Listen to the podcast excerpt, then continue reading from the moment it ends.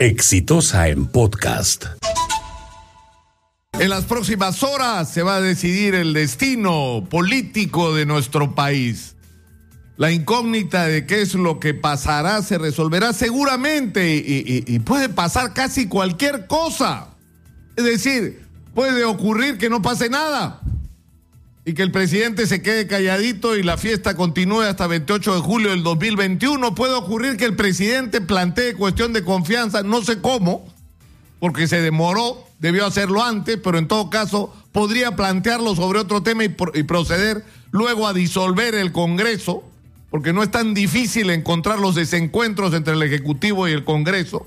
Pero también es posible que el Congreso de la República, como a alguien se le escapó ya, proceda a plantear la vacancia presidencial por incapacidad moral del presidente Martín Vizcarra. Porque argumentos van a encontrar si es que les da la gana. Es decir, están decidiendo qué es lo que pasa en nuestro país. Nuestro país, señora. El suyo. El de su marido, el de sus hijos, el nuestro, el de Manuel. Y nosotros no tenemos vela en este entierro aunque no sé si la expresión es la, directa, porque lo que debería, o la correcta, porque lo que debería haber acá es el entierro de la clase política completa. Todo esto está ocurriendo sin que nosotros, los ciudadanos, tengamos ninguna participación. Ninguna. ¿Importa o no importa nuestra opinión? Porque lo que alguna gente quiere en el Congreso, la mayoría del Congreso, yo les voy a describir su paraíso. Chava Fiscal de la Nación ¿Está bien? El señor Rafael Vela y el equipo Lavajato disueltos. La prisión preventiva para ninguno de los acusados de corrupción. Impunidad.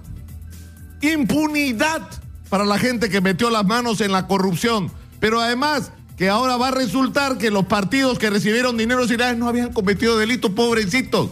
Cometieron faltitas. Tas, tas. Y se acabó el problema con los delincuentes que recibieron dinero para vender las decisiones que iban a tomar en el gobierno luego, porque eso era una transacción. Estaban vendiendo su plan de gobierno, eso es lo que estaban haciendo. Sus decisiones las pusieron a la venta y eso se llama corrupción y eso utiliza procedimientos de lavado de activos, pero en fin, ese es el paraíso que ellos quieren, para eso toman todas las decisiones. Pero lo que queremos los peruanos es otra cosa. Queremos un país seguro que no tenemos. Queremos un país donde no haya niños como hay hoy, con unos niveles vergonzosos de desnutrición severa y de anemia. Queremos un país donde hay una infraestructura adecuada, donde los productos no se pudran en sus lugares de origen y miles de campesinos, cientos de miles, tengan que dedicarse al cultivo de la hoja de coca porque no les queda otra alternativa. Queremos un país donde la explotación de nuestros recursos beneficia a todos y no solamente a algunos. Queremos un país donde la gestión pública sea eficiente, por supuesto un país donde no haya corrupción, donde no solamente se meta preso a los corruptos, sino se eliminen todos los perversos procedimientos burocráticos que son los que generan la corrupción. Entonces la pregunta que yo me hago, ¿y nosotros en qué momento entramos en esta película? ¿En qué momento? Yo creo que es una responsabilidad de los ciudadanos, ¿ah? Es una responsabilidad nuestra también lo que nos pase, porque las consecuencias no las van a pagar ellos, las vamos a pagar nosotros. ¿Cuál es la respuesta? Sinceramente no la tengo.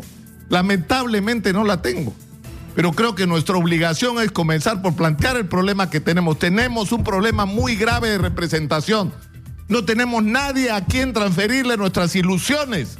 Y eso es lo que hay que construir ahora en un país lleno de posibilidades. Somos un país rico que ha sido mal gobernado por una recua de ineptos y corruptos, a los cuales hay que barrer y cambiarlos por gente nueva. Pero empecemos de una vez y este es el momento para empezar el cambio. He dicho. Este fue un podcast de Exitosa.